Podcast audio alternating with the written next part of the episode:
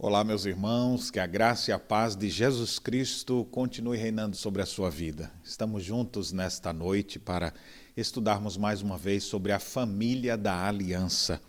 Deus tem nos dado o privilégio nesses últimos dois meses de fazermos estudos bíblicos voltados à vida familiar. De maneira muito especial nessa época de pandemia, muitas pessoas têm enfrentado dificuldades dentro do lar.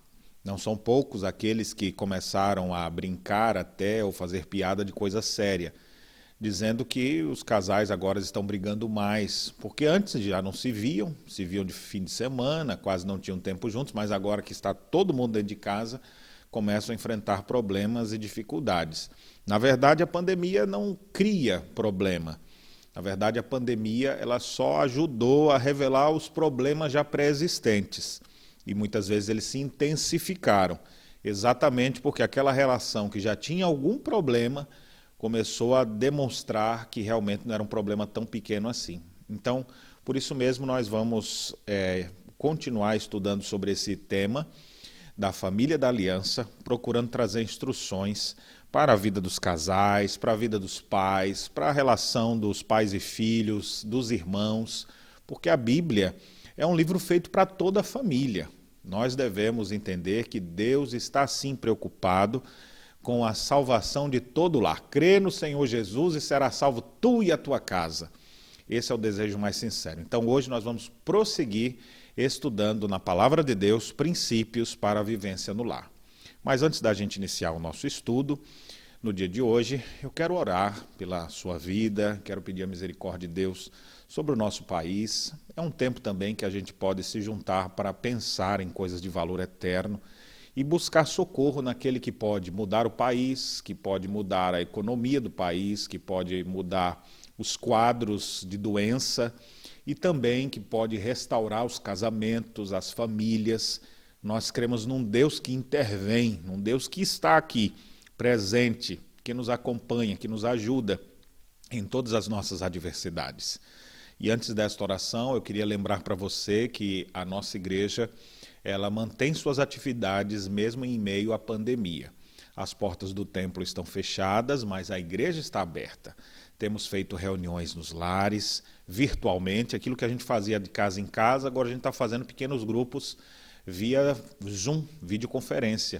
É um tempo para a gente orar, estudar a Bíblia, para a gente crescer mais na comunhão com Deus e uns com os outros. Por isso que a gente chama de céu tempo de comunhão, estudo e oração. Tenha uma reunião familiar perto da sua casa e agora, nesse tempo que estamos nos reunindo virtualmente, está mais perto ainda. Você pode fazer parte de qualquer grupo, de qualquer grupo da nossa igreja. Venha, participe, não fique fora disso. Temos também nossas reuniões de jovens, de adolescentes. Você que está nessa faixa etária, solteiro aí, tem várias pessoas aqui que estão estudando coisas de valor eterno. Venha fazer parte do nosso grupo de jovens, venha fazer parte do nosso grupo de adolescentes. Mulheres, nós temos estudos também voltados para as mulheres, mulheres de oração. Todos os dias se reúnem duas vezes para orar.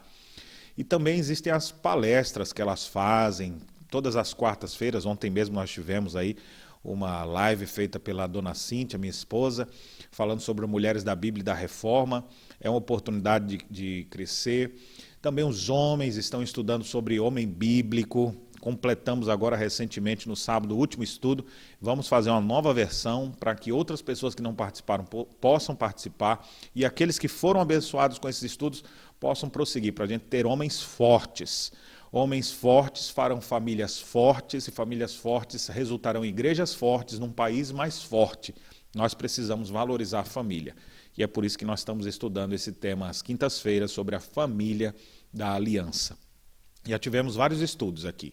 E você pode acompanhá-los até, se quiser, como eles ficam todos gravados aí na playlist da igreja, você pode procurar aí Família da Aliança e você vai ter estudos sobre o papel do homem, o papel da mulher, sobre a resolução de conflitos, a comunicação do casal, sobre a educação de filhos, como ensinar os princípios da aliança para os seus filhos. É, enfim, são vários estudos que tem aí, você pode é, maratonar depois aí vendo um após outro, em vez de ficar perdendo seu tempo apenas vendo mídias diferentes. De vez em quando vai estar na internet, então veja alguma coisa que edifica. Está querendo saber mais sobre a família? Veja essa relação inteira de estudos que nós temos aí sobre a família. E hoje nós vamos estudar sabedoria para a vivência no lar. Tem coisa mais, mais necessária hoje em dia do que sabedoria. Saber o tempo certo de fazer as coisas, a hora certa. Às vezes a gente até sabe o que tem que fazer, mas faz na hora errada. E às vezes tem coisas que são urgentes, mas a gente não toma decisão. Precisamos de sabedoria para agir dentro de casa. Nós vamos aprender mais sobre isso. Mas antes de falar, falarmos sobre esse tema, nós vamos orar. Vamos pedir a Deus sua graça e sua misericórdia sobre as nossas vidas. Ore conosco nesse momento. Senhor nosso Deus e Pai, nos achegamos à tua presença, cientes de que tu és Deus bondoso, perdoador. Tu és um Deus que se preocupa assim com a família. Constantemente ela é, ela é atacada pelas, pelas muitas forças que existem nesse mundo contrárias a tudo aquilo que se chama Deus. Ó oh Deus, mas mesmo assim tu tens sustentado a família. Nós oramos para que o Senhor venha restaurar os lares, aqueles lares que estão em crise, lares que estão à beira da separação, famílias que estão, ó Deus, intrigadas, pessoas que estão brigadas, corações feridos, machucados. Deus vem trazer perdão, restauração, primeiramente para cada indivíduo, para cada integrante da família, que eles possam encontrar em Jesus o Salvador, o Redentor, e aplicar os princípios da redenção ao seu casamento, à sua vivência em relação aos pais, aos irmãos, aos avós, enfim, a todos os integrantes da família. E nessa hora que vamos estudar a tua palavra, dá-nos sabedoria para lidarmos uns com os outros dentro do nosso próprio lar. Às vezes a gente até sabe o que tem que fazer, mas às vezes não sabe o momento certo, a dose certa de cada coisa. E nós só encontraremos isso no Senhor. O perfeito equilíbrio para não sermos 880, para não sermos fortes demais em algumas medidas ou fracos demais. Ajude-nos a encontrarmos em Ti o equilíbrio necessário para manter nossa família em paz. Oramos pelos cônjuges, que o Senhor traga união entre marido e esposa. Oramos, ó Deus, pelos, pelos que estão namorando, para que possam, ó Deus, desenvolver os seus relacionamentos saudáveis. Oramos pelos avós, membros da nossa família, que estão no grupo de risco, que o Senhor tenha misericórdia dos idosos, dos que estão mais preocupados, inclusive nessa época. Que o Senhor também abençoe nossas crianças, aqueles pais que têm meninos pequenos, que o Senhor os ajude, abençoe os adolescentes, ó Deus, nessa época de transição, de descoberta de tantas coisas. Abençoe nossos jovens, ó Deus, abençoe cada integrante da família, homens e mulheres, jovens e idosos, que todos possam ser abençoados por Ti, que a bênção do Deus da aliança esteja no lar de cada um dos nossos queridos irmãos que nos acompanham nessa hora. É a oração que fazemos em nome de Jesus. Amém. Amém. Muito bem, meus irmãos. Hoje eu quero conversar com vocês nove princípios que nós podemos extrair de uma literatura sapiencial exclusiva para a vida em família. Você já parou para pensar o quanto a Bíblia é rica de instruções de todos os assuntos que você puder imaginar? Você sabia que tem um livro inteiro falando só sobre sabedoria para a vida comum do lar, para você ter discernimento? Nós temos dentro do cânon sagrado cinco livros que se classificam dentro desses de literaturas sapienciais. Nós temos Jó, sabedoria para lidar com os sofrimentos. Nós temos o livro dos Salmos, que também é uma literatura de sabedoria para nos relacionarmos com Deus, para sabermos como lidar com as situações adversas. Nós temos o livro de Provérbios, que é outra literatura de sabedoria, e Provérbios é sabedoria para o dia a dia, prático. Daqui a uns dias eu vou trazer um estudo só sobre Provérbios, aguarde. Então, sabedoria prática, para o dia a dia. Não é à toa que tem 31 capítulos, como se fosse um capítulo para cada dia do, do mês, para você estar sempre aprendendo coisas práticas para o seu viver. Nós temos o livro de Eclesiastes, também, que é uma literatura de sabedoria que traz grande, que traz a principal lição de sabedoria, você percebeu o quanto é fútil a vida sem Deus e o quanto é cheia de significado uma vida com Deus. Essa é a lição de, desse livro.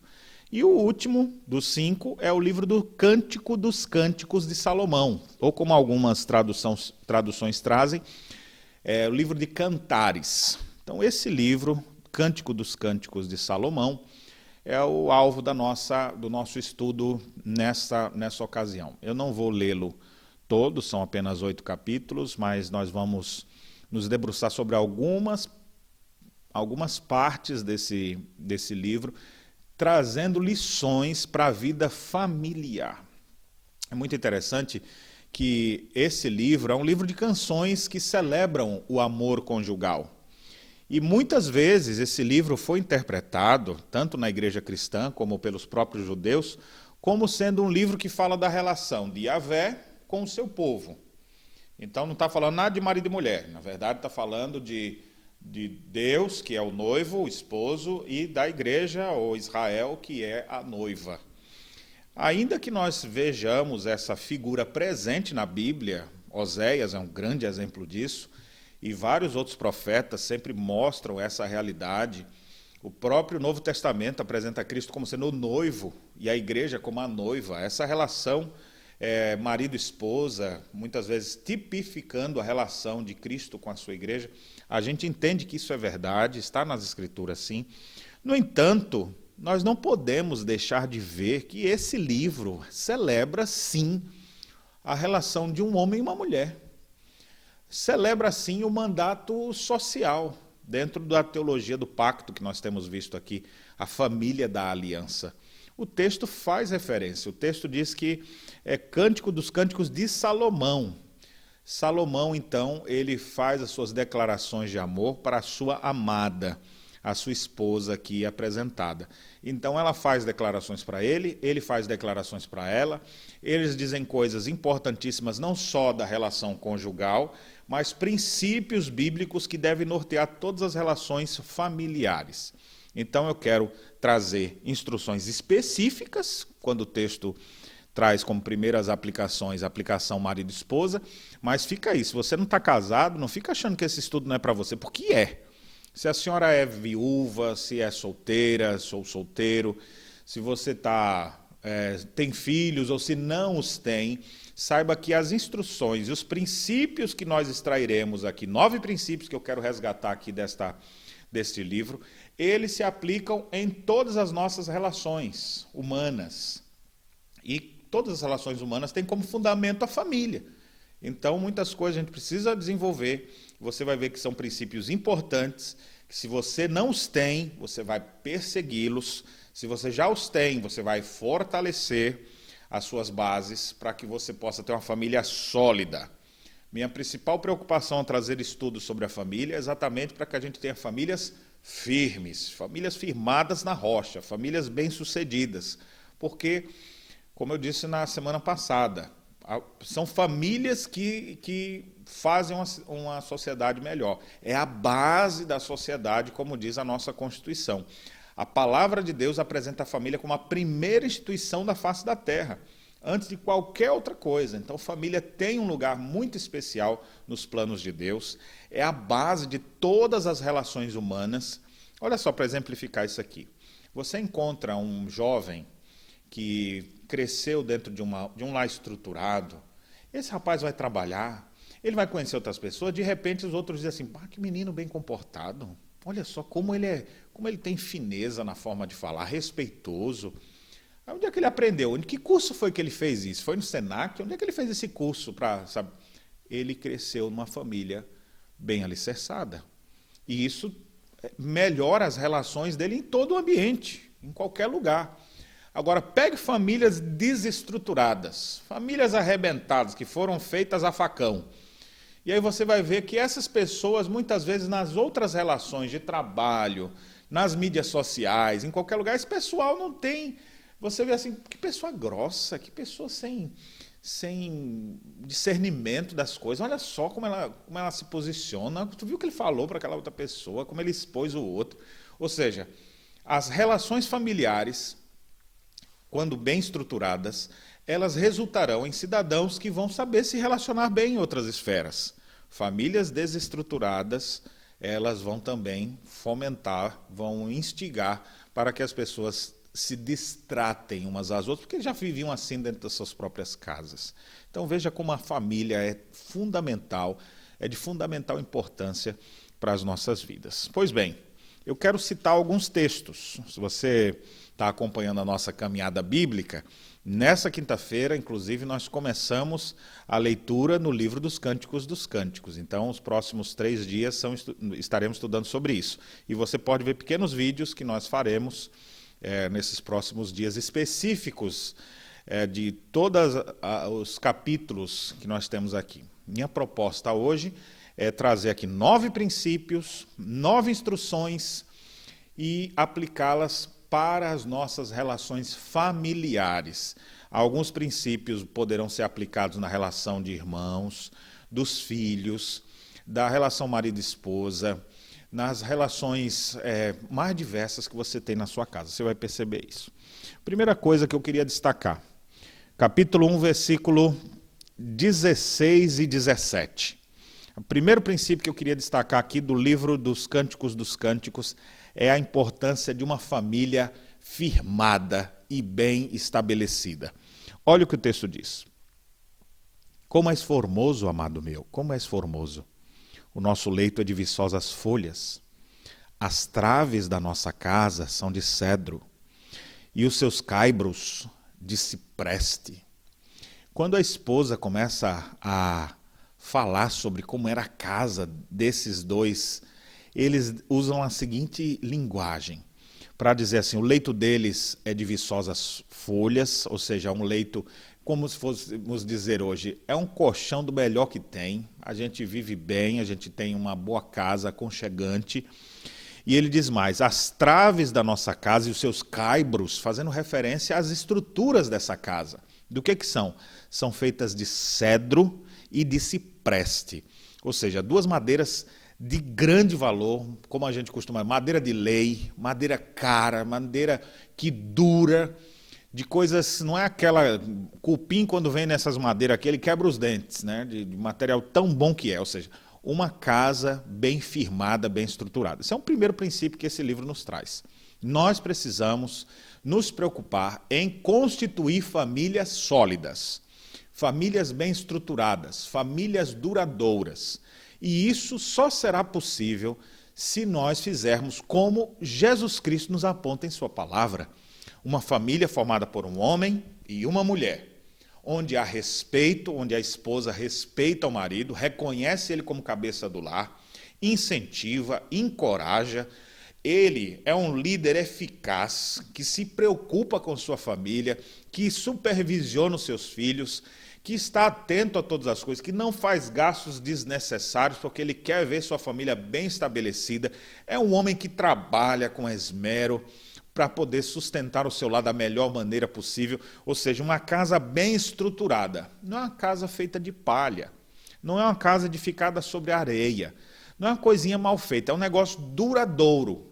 Então, o princípio que eu quero destacar aqui é a importância de uma casa firme de uma casa bem estabelecida. E a casa bem estabelecida, ela não é feita de alvenaria, mas ela é feita com os alicerces da palavra de Deus.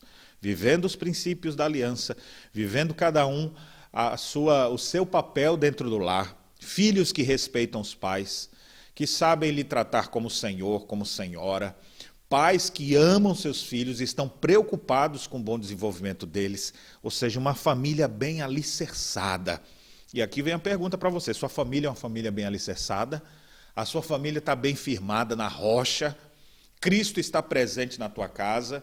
Você tem desenvolvido o seu papel como marido? Você tem desenvolvido o seu papel como esposa?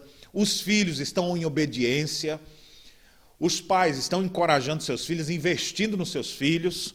Uma família bem firmada. É isso que a gente precisa, para a gente olhar para trás e dizer: olha, graças a Deus, nosso lar foi uma benção. Mas se você está dizendo assim, olha, pastor, olhe para o meu lar e vejo tanta desestrutura, calma. Você ainda pode começar a fazer, construir sua família então. Se o Senhor edificar a sua casa, você com certeza vai ter uma casa duradoura. Agora, se Deus não edificar a sua casa, então vai ser, vai continuar essas histórias tristes que vem passando de geração em geração. Deus pode transformar, mas queira você ter uma casa firmada, com alicerces sólidos uma casa bem fundamentada pode ser bem, bem estruturada e erguida. Assim como um prédio que tem bons alicerces pode se levantar vários andares, assim também uma casa firmada sobre os princípios da palavra de Deus, essa casa com certeza há de perseverar. Esse é o primeiro princípio. Peça a Deus que lhe dê essa graça de ter firmeza no lar, de ter uma casa com estruturas duradouras. Segunda coisa que eu queria destacar aqui é a importância do elogio dentro do lar. É muito interessante, são vários textos que falam sobre isso em todo esse livro do Cântico dos Cânticos. Eu vou citar alguns deles aqui. Olha só como é que eles conversam. Tem hora que é o homem dizendo para a mulher, tem hora que é a mulher dizendo para o homem. Tem hora que o esposo diz assim, 4.1. Como és formosa, querida minha, como és formosa. Aí daqui a pouco ele fala de novo agora, 4.7. Tu és toda formosa, querida minha, e em ti não há defeito. Olha só que expressão, né? Chegava a olhar para a esposa sem encontrar sequer defeito nela, né? Ao descrevê-la. Olha o que mais diz aqui. É, ele olha para ela, e é interessante que a maioria dos elogios é dele para ela, e não dela para ele. Por que será? Segura aí que eu já falo. Ele diz assim no capítulo 1, verso 15: Eis que és formosa, ó querida minha. Eis que és formosa, os teus olhos são como os das pombas. Mais adiante, ele mais uma vez diz: Qual lírio entre os espinhos, tal é a minha querida entre as donzelas. Olha só que, que, que declaração bonita, né? Tem alguns elogios aqui que eles precisam ser bem contextualizados, mas outros estão claros para nós, né? Bonito de ouvir, né? Minha querida, como um lírio entre os espinhos. Ou seja, todas as mulheres são espinhos. Você é uma é uma é um lírio que brilha ali no meio daqueles espinhos. Eu não tenho olhos para essas outras mulheres, meu olhar é só para você. Essa é a ideia do texto. Tu és, tu és, querida, entre as donzelas, como a mais bela de todas. Para elogiá-la mais ainda dentro do contexto local, ela chega a dizer assim: ele chega a dizer assim para ela: As éguas dos carros de Faraó te comparo, ó querida minha. Você fala: Peraí, pastor, que conversa é essa? Eu sei, é estranho isso aqui para o nosso contexto, mas naquela época era do Egito que tinham os cavalos, as éguas mais caras e belas que existiam. Todo mundo cobiçava ter um negócio daquele. Era a coisa mais admirável que alguém pudesse ter. Então, comparar a, a mulher a isso, naquele contexto, naquele contexto, se eu for dizer isso aqui hoje para sua mulher, ela vai lhe dar um, um, um tabefe aí, bem merecido, né? Mas olha só, é como mudando o que deve ser mudado, é como se estivesse dizendo hoje, qual é uma coisa de grande valor? Pense aí, uma coisa que os homens valorizam. Então, era como se ele estivesse dizendo assim, olha, como um carro conversível mais cobiçado, assim eu vejo que você é. Você é como uma Ferrari, zero quilômetro. Você é como um, um carro esportivo desse que todo mundo olha e diz, que admirável. Ou seja, ele, nesse, nesse versículo aqui, o elogio é exatamente tentando comparar com a coisa que todo mundo admirava. Então, você olhar para sua esposa e admirá-la, elogiá-la, isso é muito positivo. E a esposa também olhar para o marido e dizer, elogiá-lo por aquilo que ele é. É interessante que os elogios, eles estão presentes aqui na celebração da família, mas às vezes não estão presentes na sua vida. Eu devo lhe lembrar que Adão, quando foi despertado daquele pesado sono em que Deus lhe tirou uma costela e fez Eva, quando ele abriu os olhos que viu Eva, a primeira coisa que ele fez foi um poema. Ele olhou para ela e disse: Osso do meu osso, carne da minha carne, chamar-se-á varoa, porquanto do varão foi tomado. Ele faz uma declaração de amor a elogio. Dentro do lar precisa haver poesia e elogio. Esse princípio eu quero ampliá-lo aqui agora para os demais integrantes da família. Deixa eu dizer uma coisa que você precisa elogiar. Você precisa elogiar seu pai, olhar para o seu pai e dizer: Pai, como o senhor foi admirável, olha como o senhor fez isso aqui. Os filhos devem admirar os seus pais. Devem olhar para ele ao invés de ficar criticando. A, a, juventude hoje, os filhos, eles ficam só falando dos erros, tirando, tirando onda com seus pais. Aprenda a elogiar seus pais. Elogie sua mãe. Elogie o almoço que ela preparou, o quarto que ela arrumou para você. Elogie o cuidado que ela tem para contigo. Agradeça às vezes que ele te levou e te trouxe de algum lugar. Seus pais estão aí. Elogie seus pais. Eu queria dizer uma coisa para você que é pai, para você que é mãe: elogie seus filhos. E faça questão de fazer isso na frente de outras pessoas. Elogiar só entre os dois é bom, mas é bom elogiar para os outros também saberem. Olhar para os filhos e poder elogiá-los na frente de outras pessoas por questões que eles se destacaram. Isso é uma coisa que a gente não tem esquecido. Algumas pessoas fazem elogios aqui e ali, mas depois já deixam de lado. A poesia, o elogio, precisa existir dentro da família da aliança. Irmão, elogia teu irmão, elogie tua irmã. Desenvolva esse tipo de sentimento de um para com o outro. Não fique ali apenas criticando, olhando os erros um do outro e, e, e brigando nessa maneira. Não aprenda a elogiar. Elogie os pequenos progressos. O que eu acho interessante desses elogios que eu citei aqui, um deles é o seguinte: quando o esposo olha para ela, ele diz assim: foi um dos primeiros que eu li. Tu és toda formosa, querida minha, em ti não há defeito. Olha como o elogio poético ele é. Você for olhar assim, vamos analisar aqui: Salomão e a Sulamita, que é a, a mulher aqui descrita. Será que ela realmente não tinha defeito? Aí você pega e olha aqui. Olha aqui o que diz o capítulo 1, versículo 6. O que ela mesmo declara na parte dela. Olha só. Ela diz, verso 5: Eu sou morena e formosa, ó filhas de Jerusalém. É bem, bem segura, né? Tem valor próprio. Como as tendas de Quedar.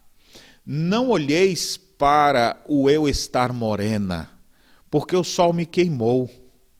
Olha só a descrição que ela faz. Embora ela se sinta segura, é, tem valor próprio, mas ela diz assim: não observem o fato de eu estar queimada do sol.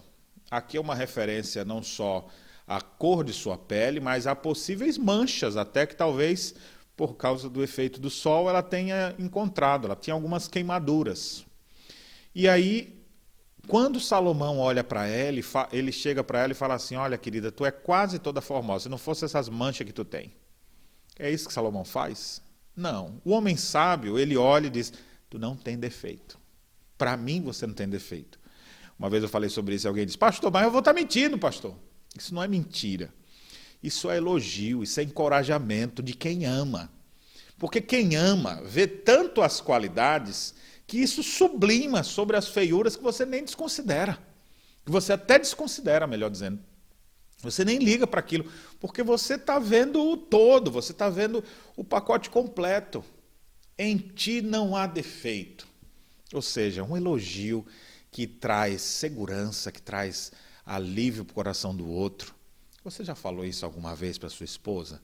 Para o seu marido? Você já falou assim para os seus filhos? Às vezes o filho está com aquela orelha, eu não vou dizer de que, que parece, mas o menininho, né, apareceu alguma coisa, a orelha ficou aparecendo assim. Você bota apelido nele e você elogia. Filho, você é lindo do jeito que você é. O nariz que ficou comprido demais, as espinhas que apareceram no rosto, um monte de pintinha que surgiu ali, às vezes uma canela que é fina, o braço que é, que é, que é pequeno, às vezes a falta de cintura. Você fica destacando o que está faltando ou você destaca o que tem de belo? Dentro da família pactual, nós precisamos nos proteger. E uma forma da gente se proteger é exatamente elogiar. O elogio, ele pode ser um agente de produzir naquela pessoa mais confiança. Pelo menos ele vai saber, ó, minha família, eles me amam do jeito que eu sou. Eles até me acham que eu nem tenho defeito. Era assim que Salomão e a Sulamita se tratavam, ao ponto de, mesmo sabendo que tem seus defeitos, porque todo mundo sabe que tem defeito. Ninguém vai ter essa presunção de se achar é, sem nenhuma dificuldade, sem nenhum problema próprio. Todos nós temos dificuldades mas o elogio precisa estar presente. Você já elogiou sua mãe hoje? Você já elogiou seu pai hoje? Você já elogiou seus avós? Às vezes o avô solta o cabelo assim, ninguém nem olha. Olha para a vovó e diz: Vó, ela está tão linda com esse, com esse vestido que a senhora botou, esse sapato combinando com sua roupinha, esse pijama, que agora é a época que todo mundo está de pijama dentro de casa, né? ainda mais aqui nesse inverno forte, né? Hoje essa madrugada promete aí, ó. Então o tempo tá, tá cada vez mais frio, mas olha para isso tudo. Olha que touca mais linda que você botou, poder perceber as coisas e elogiar, elogiar pelo serviço que fez, ou que casa limpa.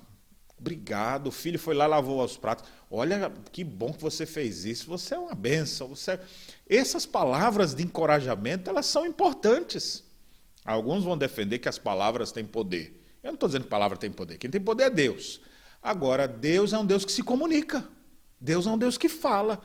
E as palavras de encorajamento, elas devem existir sim. Palavras aqui que eu me refiro de elogio. Você não precisa inventar, não precisa dizer um daquelas assim, qual lírio entre os espinhos, tal é a minha amada entre as donzelas. Talvez você não tenha essa veia poética toda, mas pelo menos de olhar para o outro e dizer: olha, está bonito, olha, isso foi bom, isso que você fez aqui ficou bem feito, parabéns. Elogie. Esse é um princípio que nós tiramos da palavra de Deus. Pare de só ficar criticando. Dentro de casa é um ambiente onde a gente mais percebe as falhas uns dos outros, porque a gente está convivendo. E aí a gente fica só criticando. Mas de novo tu fez isso? Mas tu também, não sei o quê. Fica só criticando. Não vê nada de bom que faz. A pessoa fez 95% das coisas certas. Os cinco que não fez, aí fica na, na atenção só disso. Porque não dá atenção nas outras. É igual essa praga desse coronavírus. Você vai ouvir noticiário? Qual noticiário? Morreu, cresce o número, não sei o quê. Agora, os curados. Uma vez ou outra que a gente tem uma notícia de algum curado, mas você olha as estatísticas, tem um monte de gente que é curado, só que isso não dá mídia. E aí, em vez de olhar para o aspecto positivo, fica olhando só para esse morreu, e não tem explicação, e teve mais outro, e teve mais outro, e a pessoa fica só naquilo ali. Isso deixa a pessoa neurótica. Não deixe que esse tipo de pensamento comum em outros lugares faça parte de sua vida. Elogie. Fale de, de maneira positiva e não só vendo os, de, os defeitos. Você já viu como são os noticiários? Eles apontam só morto, não sei o que, não sei o que. Agora, alguém que viveu, isso não dá ibope. Não dá ibope no mundo, mas na família da aliança, o que mais a gente tem que fazer é encorajar uns aos outros. Dentro do ambiente pactual, precisa haver elogio. É interessante que quando a gente tem filhos pequenos, pequeninos, isso é mais comum. O menino faz um rabisquinho ali, e você fala, filho, que lindo que você fez, faz de novo. Ele fica feliz. Qualquer coisa que o menino vai fazer, pequenininho. Ao tempo vai passando, vai esquecendo o elogio. Casal, quando está nos primeiros dias de casamento, aquele você é tão lindo, não sei o quê, passa um tempo, esquece elogio. Não tem mais elogio para nada.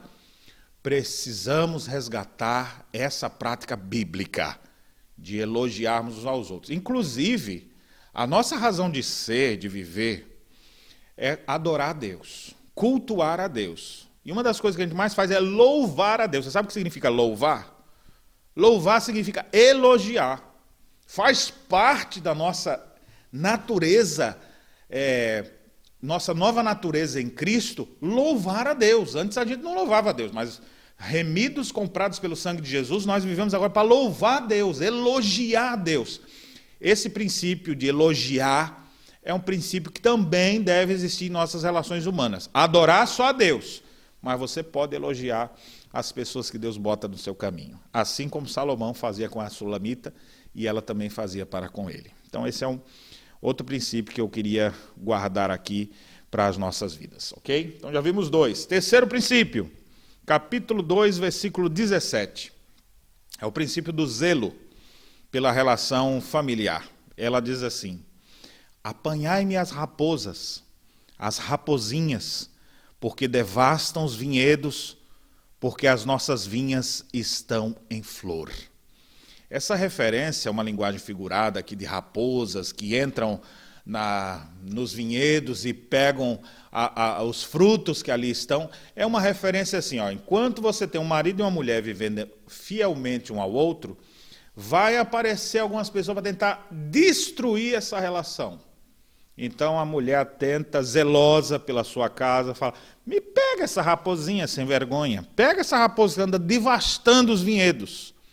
Vamos acabar com isso aqui. E deixa eu dizer uma coisa: a gente precisa ter zelo pela nossa família zelo pela preservação da família. Tem um monte de gente que está aí só querendo ver. Se você encontra uma família firme, estável, todos os olhares vão vir para tentar destruir essa família. Ela começa a enfrentar algum problema, vão surgindo tentações para tentar destruir essa família.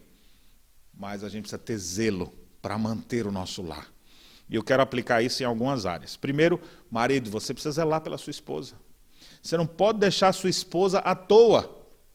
Você não pode ser desatento ao ponto de não perceber que tem um monte de raposão aí por trás, querendo devorar aquilo que você tem de mais precioso.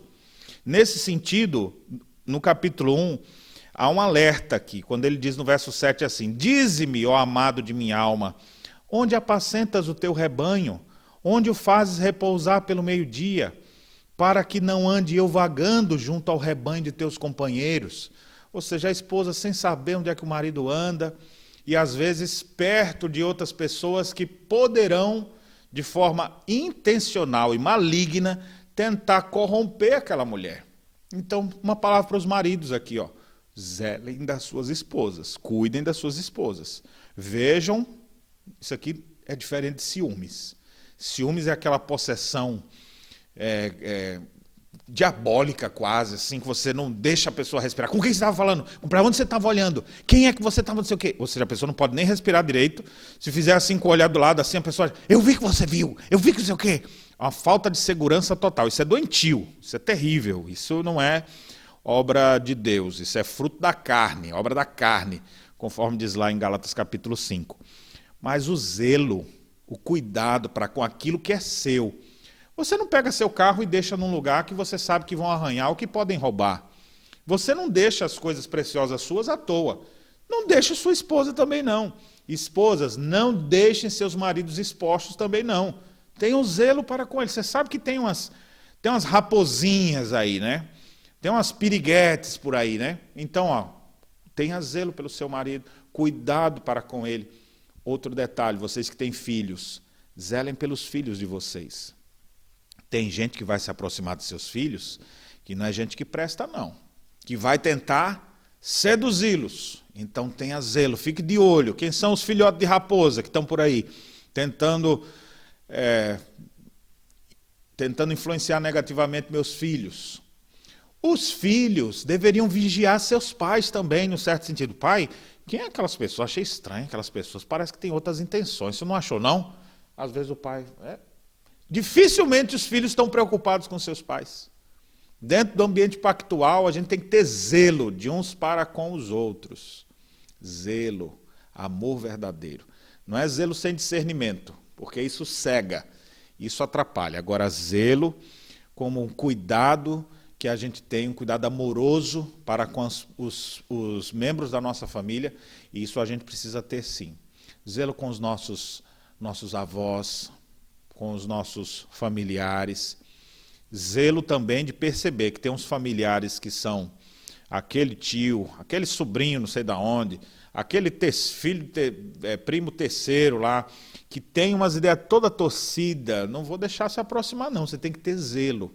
Mas é da família, pastor. É, mas a gente tem que ter a certa distância e aproximação certa, de acordo com os princípios da palavra. Aquele não é boa influência para você, já que ele é.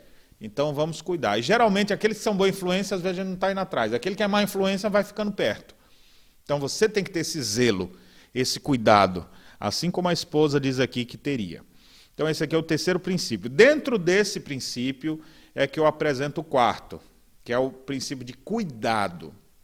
O cuidado. Um zelo é necessário, e agora eu falo do cuidado. Olha o que ele diz aqui. Mais à frente a esposa diz assim, verso, capítulo 3, verso 4.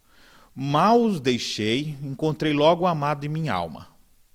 Agarrei-me a ele e não deixei embora até que o fiz entrar na casa de minha mãe. Observe, qual era o contexto aqui? Ele diz: Onde é que está meu marido? Vocês viram? E ela saiu perguntando.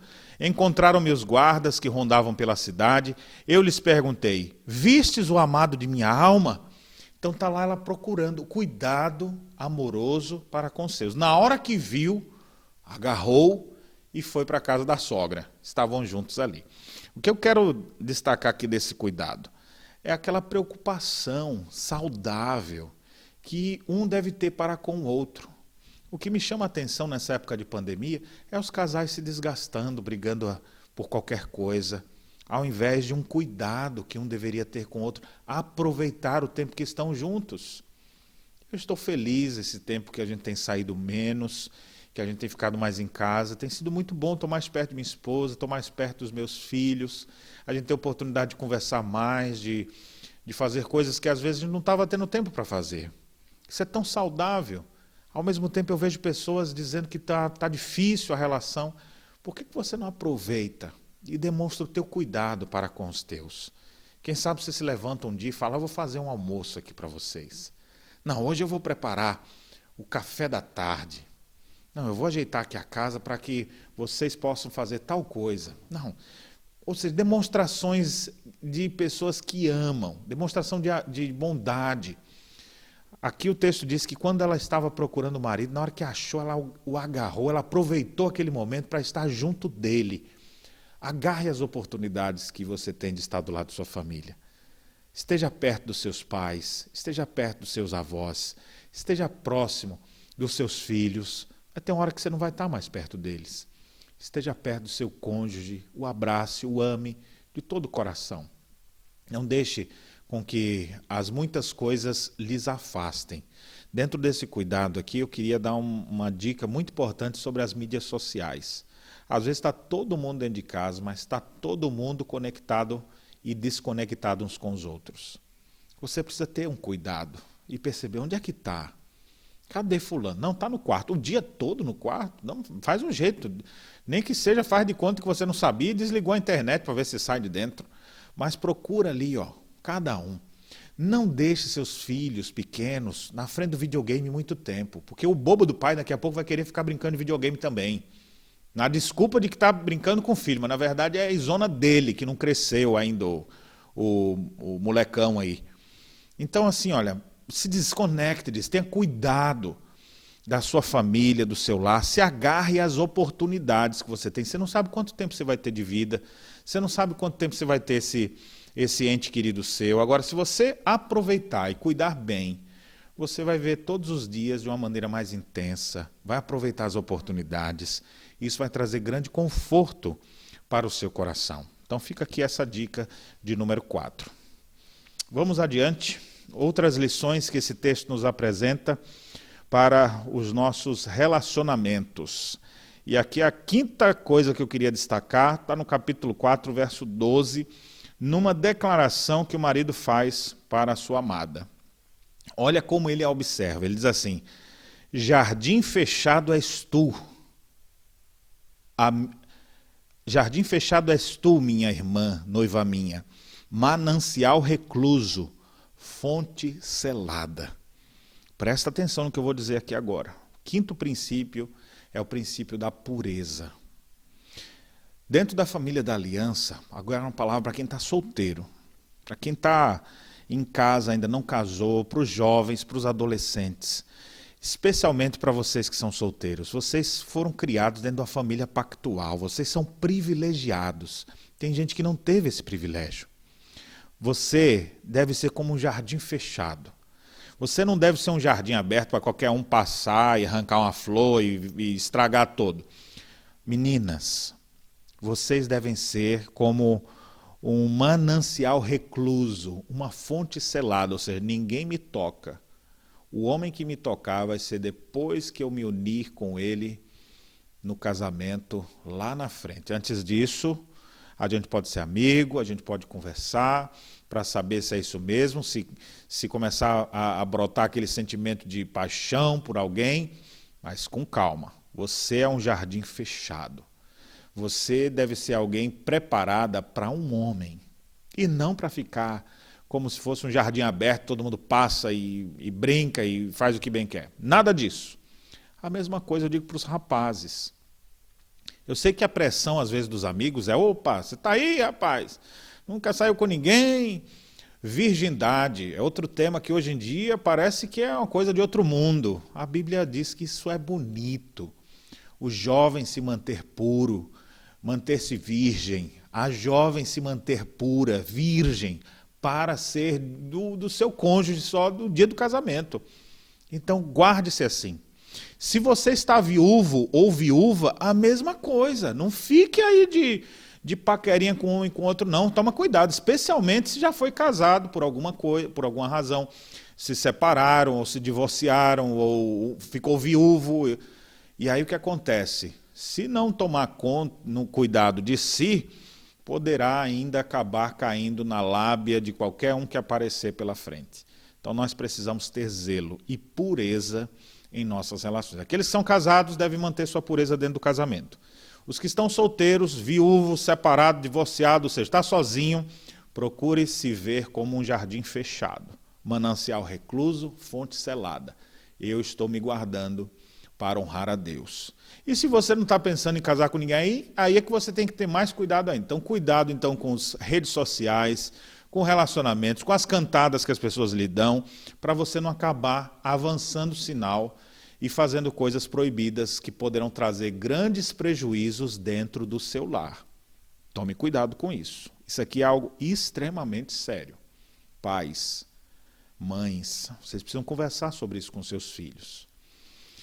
E os filhos, vocês devem ouvir seus pais nesse item, porque existem muitas famílias sendo desfeitas, porque o jardim fechado foi aberto, porque o manancial recluso agora está aberto para todo mundo, aquela fonte selada agora foi violada. Nós não queremos isso para a família. Deus deseja que nós tenhamos pureza. Esse é o quinto princípio que eu extraio aqui desse texto de Cântico dos Cânticos. A celebração do amor na família celebra, inclusive, a virgindade, celebra assim a pureza das relações e a gente tem que ter muito cuidado com isso. Tá certo? Vamos avançar aqui então. Sexto princípio que eu gostaria de destacar nesse texto. Capítulo 5, verso 16. Olha só o que ele diz aqui. O seu falar, diz a esposa, né? O seu falar é muitíssimo doce. Sim, ele é totalmente desejável. Olha que interessante. Primeiro, a relação do que eu vou dizer agora tem a ver com aquilo que eu citei antes do elogio. Só que o elogio é mais aquela ideia poética, aquela ideia de incentivo, de encorajamento. Aqui, o sexto princípio que eu destaco é o diálogo que nem sempre você não fica dialogando e sempre elogiando os outros. O elogio é, é, é uma coisa que está dentro do diálogo, mas não é o, todo diálogo feito só de elogios. Diálogo é uma conversa aberta e uma conversa edificante. Ao ponto da esposa, que valoriza muito isso, e aqui uma nota de rodapé: homens geralmente são de poucas palavras, mulheres conversam muito, você sabe, né? Sim, pastor, conversam muito, muito mesmo. Pois bem, nós sabemos disso. As mulheres também valorizam a conversa. Elas gostam dos detalhes das histórias. Então você fala, e aí, como é que foi lá? A pessoa ficou uma semana fazendo uma coisa, e aí, como é que foi lá? Foi bom. Sim, e? Viu, viu lá o negócio? Vi. Você vê que homem é assim. Agora a mulher fala, Mulher, no primeiro dia, eu cheguei lá, era quatro e meia da tarde. Primeiro já peguei um calorão. Aí começa a contar detalhe por detalhe, você fala, meu Deus do céu, quando é que vai acabar essa história? Então, os estilos de família são assim. Eu tenho três mulheres dentro de casa. E sou eu e meu filho mais velho, só de homem em casa. Então, você vai sempre perceber que nós somos falamos menos. E quando são as três falando ao mesmo tempo? Meu Deus do céu. Né? Mas a gente tem que aprender a conviver. Essa é a realidade. Deus fez assim. Os homens são mais calados mesmo. Então, mulheres, entendam isso. E mulheres, e os homens devem entender que as mulheres falam mais, têm uma necessidade de falar, elas falam com as mãos, elas falam ao mesmo tempo, falam três ao mesmo tempo, você fica ali tem, sem conseguir entender nada. Mas elas se entendem. As mulheres valorizam muito a conversa, o diálogo. Os homens são mais autônomos ali, às vezes não querem nem conversar nada. Ele só pensou e acha que todo mundo já está sabendo. Né? Parece que acha que entende ainda de telepatia. Mas nada disso. O texto então faz aqui um elogio, a esposa elogia o marido, dizendo assim: o seu falar é muitíssimo doce. Ele é totalmente desejável, ou seja, quando ele fala é algo agradável de se ouvir. Então preciso dizer isso. É, há uma necessidade dentro da família da aliança de haver conversas agradáveis. E não só conversa por exemplo, os pais às vezes caem nesse, nesse erro. Né? Às vezes tentam me policiar para eu não cair nesse erro, de às vezes, sempre que for falar com os filhos, para corrigir. Mas, menino, por que, que tu fez isso? Toda vez é sempre com a dura. Aí a sua palavra fica desagradável. É necessário fazer isso, mas você precisa mesclar isso também com palavras doces, com palavras desejáveis. E o que me chama a atenção é que toda vez que Jesus falava, as multidões ficavam maravilhadas do que ele dizia. Lucas chega a dizer que elas ficavam possuídas por ele, de tão maravilhadas que ficavam com sua doutrina. Maria quedava-se aos pés de Cristo ao ouvir-lhe os ensinamentos. Paulo escreve aos Efésios dizendo que a nossa palavra tem que transmitir graça conforme a necessidade. Paulo escreve aos Colossenses dizendo que a nossa palavra deve ser com sabedoria, temperada com sal, para saber responder a cada um. Então nós precisamos aprender a dialogar melhor. Conversas mais abertas, diálogos mais constantes, uma palavra que seja doce e desejável. Como é bom quando existe esse tipo de coração aberto que produz diálogos abertos dentro do lar, onde os filhos podem conversar abertamente com seus pais, onde os pais conversam abertamente com seus filhos, onde um irmão pode abrir o coração com seu irmão e contar o que estão passando e o outro ajudar. Como é bom quando o marido tem um diálogo aberto com a esposa e vice-versa. Meus irmãos, como isso é precioso. Como é bom quando uma mulher vai buscar o conselho, às vezes da mãe, da avó. E o que, que a senhora acha? Conversa. Como foi bom conversar com a senhora? Muito obrigado. Quando um filho procura o pai, procura o avô para uma conversa, olha, o diálogo é importante. Satanás quer acabar com o diálogo. Ele quer finalizar a conversa dentro de casa. Então, você precisa de um tempo para isso. E aqui algumas dicas práticas. Bote horário para todo mundo comer na sua casa. Café da manhã, almoço, janta, TV desligada, celular no bolso ou em outro canto. Momento da refeição na minha casa é assim, é sagrado. Eu não quero saber de ninguém, cada um com um prato na mão, na frente da televisão, como existe em muitos lares. Não, o momento da, da, da, do almoço ali é o momento de comunhão. Estamos todos juntos em comunhão ali, comendo ali assim, perguntando como é que está o seu dia, e você como é que foi naquele ambiente agradável de família. Então, é necessário haver diálogo. O marido tem que chamar a esposa para um diálogo específico. Às vezes dá uma saidinha, agora não dá para sair, né? Então vai para o quintal, ou então vai para a cozinha, fecha a porta, fica lá só os dois. Enquanto um lava a louça, vai, vão, vão conversando alguma coisa, ou no próprio quarto, mas é necessário haver diálogo. Haver um diálogo com os filhos. A conversa dentro do lar, ela é importante e nós aprendemos esse princípio aqui no livro dos Cânticos dos Cânticos. Existe diálogo na tua casa? Você é um, uma pessoa que produz ambiente próprio para o diálogo? Ou você encerra com a conversa logo de vez, com uma alfinetada que deixa todo mundo de ânimo exacerbado? Então o texto diz: o seu falar é muitíssimo doce. Que haja esse tipo de conversa dentro da sua casa, onde diga é totalmente desejável conversar com ele. Eu quero conversar com meu pai porque ele sabe conversar. Eu quero conversar com minha mãe, porque ela me entende. Eu quero conversar com meu irmão, não vejo a hora de revê-lo, porque ele, me, ele, ele sabe falar comigo.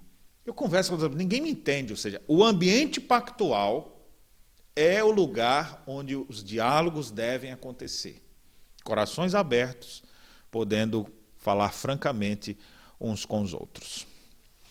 Vamos adiante? Já vimos aqui seis princípios Sétimo princípio que nós podemos extrair aqui no livro dos Cânticos dos Cânticos é o que eu chamo de senso de segurança. Segurança própria, valor próprio e não nas circunstâncias. Olha o que a esposa chega a dizer, capítulo 6, verso 3.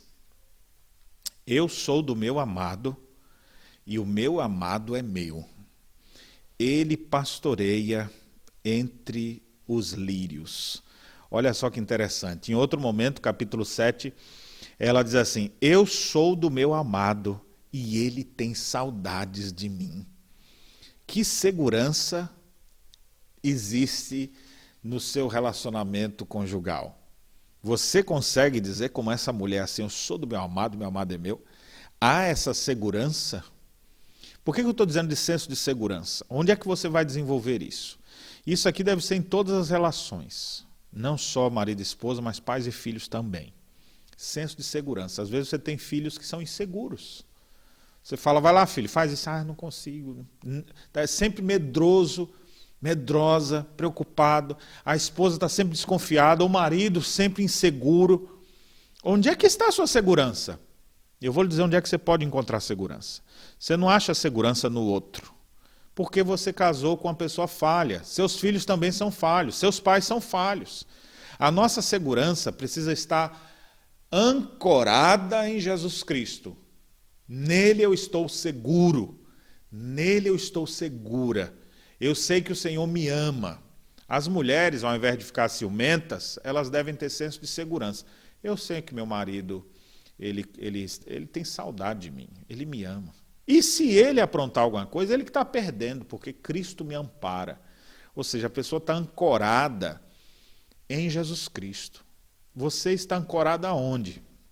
Às vezes as mulheres só se sentem seguras se alguém lhe elogiar também.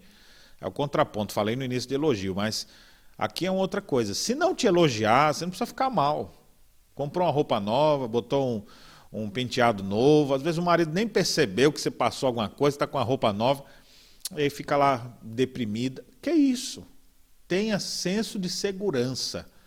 Saber, olha, eu sei quem eu sou. Eu sei quem Deus me fez. Eu sei que eu sou amado ou amada, querido do Senhor. Saber do seu valor em Cristo. Isso é o que pode nos dar segurança. Então a gente lembrar, olha, eu sou justificado pela fé, fui adotado na família da aliança, Cristo me ama, ele se entregou na cruz por mim. Olha só, meu Deus, que maior declaração de amor. Minha vida está nas mãos dele, ninguém me arranca de lá. Ele me diz que eu sou nação santa, eu sou um santo declarado por ele. Ele diz que eu sou sacerdote real, povo de propriedade exclusiva de Deus. Ele fala, Ei, esse aqui é meu. Aí você, hum, obrigado, Senhor. Sou seu, eu pertenço a Ele. Isso deve nos dar segurança. Minha segurança não está na beleza, aparente beleza. A sua segurança não está no dinheiro que possui, nos contatos que você tem. A nossa segurança deve estar em Jesus Cristo. Quando a nossa segurança está nele, a gente pode dizer como foi. E é interessante que o texto diz que a mulher quem dizia isso, viu? Que geralmente as mulheres são mais inseguras. Precisam desenvolver mais isso do que os homens. Senso de segurança. A sua segurança precisa estar em Jesus. Então cante aquela música. Que segurança tenho em Jesus, pois nele gozo paz, vida e luz. Você deve ter maior é, fortalecimento dessa sua confiança em Deus. vou falar sobre confiança daqui a pouco. Mas aqui agora eu queria guardar isso aqui: senso de segurança. Pai, você precisa desenvolver isso com seus filhos. Tem menino que é confiante demais. Acha que vai enfrentar o mundo inteiro, né? Então você calma, filho, bota a segurança dele no lugar certo. Tem outros que acham que não vão conseguir nada. E aí você, opa, filho, calma, você tem confiança, confie no Senhor. E aí começar a encorajar. Os filhos estão adolescentes, fases que eles têm mudanças do corpo, ficam inseguros com isso, aquilo, outro. Desenvolva segurança nos seus filhos, mostrando para eles o que a Escritura diz que eles são, para que eles possam se sentir mais fortes. Filhos criados dentro do ambiente pactual, eles têm muito mais senso de segurança. Eles vão para algum lugar e falam, você é isso, isso, aquilo, outro, a pessoa pode até se sentir mal com aquilo que disseram. Mas ele volta para casa, ele vou para casa, porque lá em minha casa ninguém me trata assim. Minha casa, eles dizem qual é o meu valor. Então, eu queria que você procurasse desenvolver isso. Se você é o, é o chefe da casa, você tem que procurar desenvolver isso na tua esposa, desenvolver isso na vida dos teus filhos. Você é esposa, procure desenvolver isso na sua vida, na vida dos seus filhos também. Veja se seu marido não é um homem inseguro e procure ajudá-lo a ter mais segurança nele, confiar mais, para que ele possa se desenvolver melhor. Senso de segurança é uma coisa que a gente precisa ter e a gente encontra isso na nossa nova identidade em Cristo Jesus. Nele nós somos amados, perdoados, remidos, comprados por alto preço. Nele nós podemos sempre confiar. Então, desenvolva seu senso de segurança no Senhor. Tá certo? Faltam dois aqui, pelo que eu contei. Mais duas coisas que eu queria destacar desse texto aqui. Compromisso. Família, lugar de compromisso. Olha o que diz o versículo 6. Põe-me como selo sobre o teu coração. como selo sobre o teu braço, porque o amor é forte como a morte e duro como a sepultura os ciúmes. As suas brasas são brasas de fogo, são veementes labaredas. O que é interessante aqui, embora ele faça essa referência da dureza que é os ciúmes e tudo mais, a sepultura e algumas coisas do relacionamento, isso só existe porque a primeira parte às vezes não está bem desenvolvida, que é o selo que guarda um ao outro. O compromisso, põe-me como selo sobre o teu coração, ou seja, um e o outro tendo um compromisso, marido e mulher tendo compromisso um com o outro. A mulher tem a certeza assim, ele é o único homem da minha vida, ele não está indo atrás de outras mulheres. O marido poder olhar para a esposa e dizer, ela é a mulher da minha vida. Eu não estou é, sem confiança nela, não. Pelo contrário, eu tenho um compromisso com ela, ela tem um compromisso comigo. Eu, esses filhos são meus filhos. Eles dão trabalho, mas são meus filhos. Eu vou amá-los, eu vou estar com eles sempre. Compromisso. Família é lugar de compromisso. Família deve ser assim, ó, cada um selado. Ó, você me faz raiva, mas eu te amo e nós estamos juntos aqui dentro desse lar. Revele esse compromisso, renove esse compromisso dentro da sua casa a cada dia. Isso é muito importante e nós vemos isso sendo celebrado aqui nessa, nessa passagem. E por último, avançando aqui para terminarmos os nossos princípios que eu quis destacar aqui, eu queria falar sobre o grande valor que existe na família. Olha o que diz o verso 7, capítulo 8, verso 7. As muitas águas não poderiam apagar o amor nem os rios afogá-lo. Ainda que alguém desse todos os bens da sua casa pelo amor, seria de todo desprezado. É muito interessante a gente ver como a família é a instituição mais valiosa que alguém pode ter. Você pode ter casas bonitas, carros bons, amigos aqui e ali, mas a família é a coisa mais preciosa que Deus nos deu aqui na terra. Então valorize isso. Ninguém pode destruir a família. As águas não podem apagar o amor. Os rios não podem afogá-los. Alguém pode dar todos os bens da sua casa. A pessoa diz: Ó, oh, fico para você, eu prefiro a minha esposa. Ah, mas eu te pago aqui por esses filhos aqui. Você pode dar o dinheiro do mundo inteiro, não vendo meus filhos é o valor deles é muito maior do que qualquer outra coisa. Qual o valor que você tem atribuído à sua família? Quanto você tem investido na sua família? Nós precisamos lembrar do valor que a família tem. Devemos desenvolver isso. Nada deve destruir o nosso lar. Eu comecei falando sobre a firmeza e termino falando sobre o valor. Numa casa onde existe amor, uma casa sólida, onde o Senhor pode nos, nos fortalecer. Recapitulando então aqui, para a gente finalizar, eu pude falar aqui então sobre nove princípios, tem muito mais que isso, né? mas eu quis destacar aqui nove princípios para o lar, ou a família da aliança.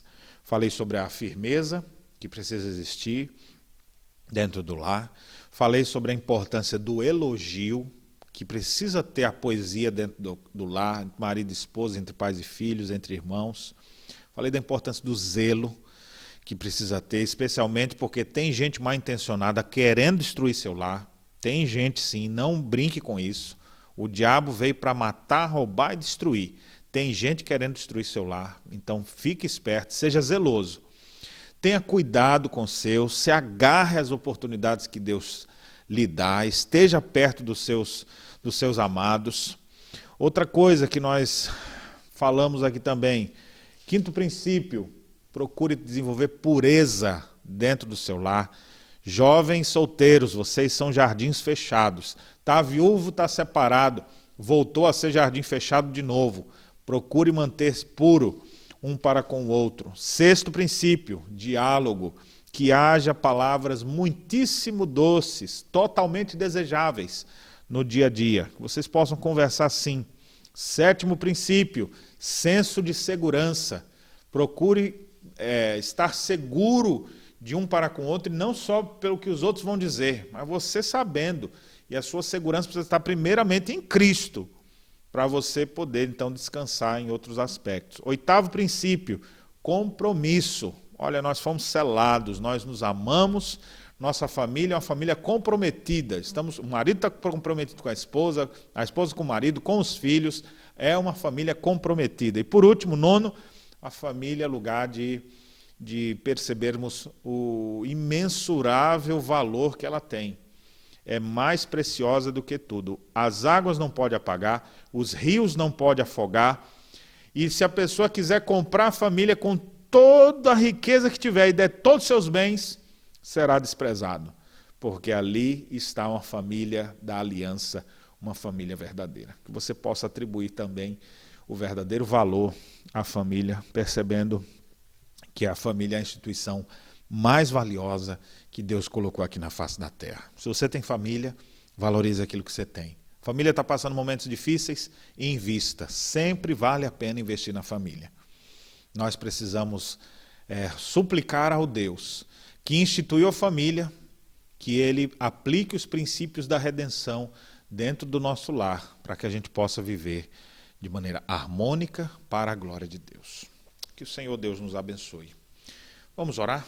Vamos orar pela nossa família, para que as verdades da palavra de Deus estejam constantemente dentro da sua casa. Ó oh, Senhor Deus, obrigado porque a, na Escritura tem um livro inteiro para nos ensinar sobre sabedoria dentro do lar.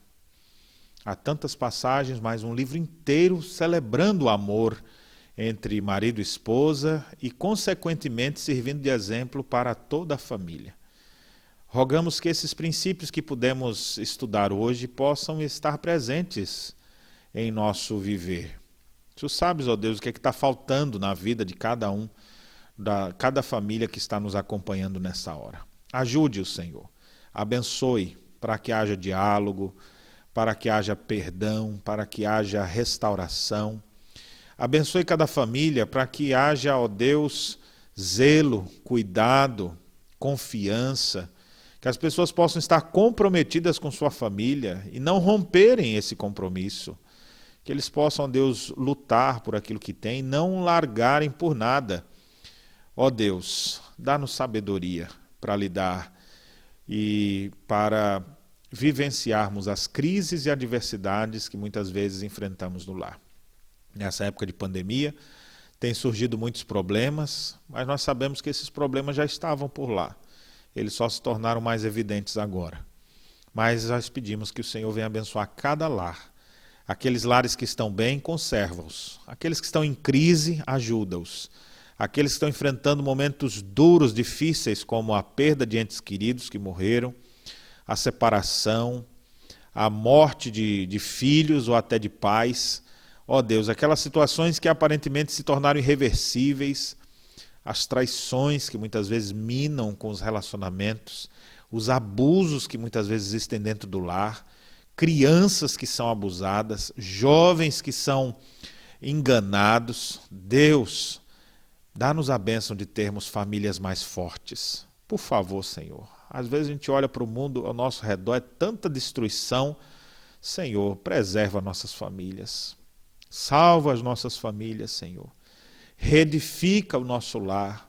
Salva o nosso lar. Por favor, nós imploramos. Opere na vida da minha família e da família de cada um dos meus irmãos que nos acompanham nesse momento. É o que eu te peço, Pai. Tem misericórdia de nossos lares. Estenda o teu favor sobre nós. É a nossa oração em nome e por amor de Jesus. Amém. Amém. Estamos chegando ao final de mais uma oportunidade de estudarmos sobre a família da aliança. Se Deus quiser, na próxima quinta-feira estaremos juntos mais uma vez estudando sobre temas relacionados à família. Que Deus abençoe teu lar, proteja e guarde. É o nosso desejo sincero. Até a próxima. Venho a ti me confessar para minha alma descansar. Sem tuas mãos, perdido estou. Guia-me por teu amor. Ó Senhor,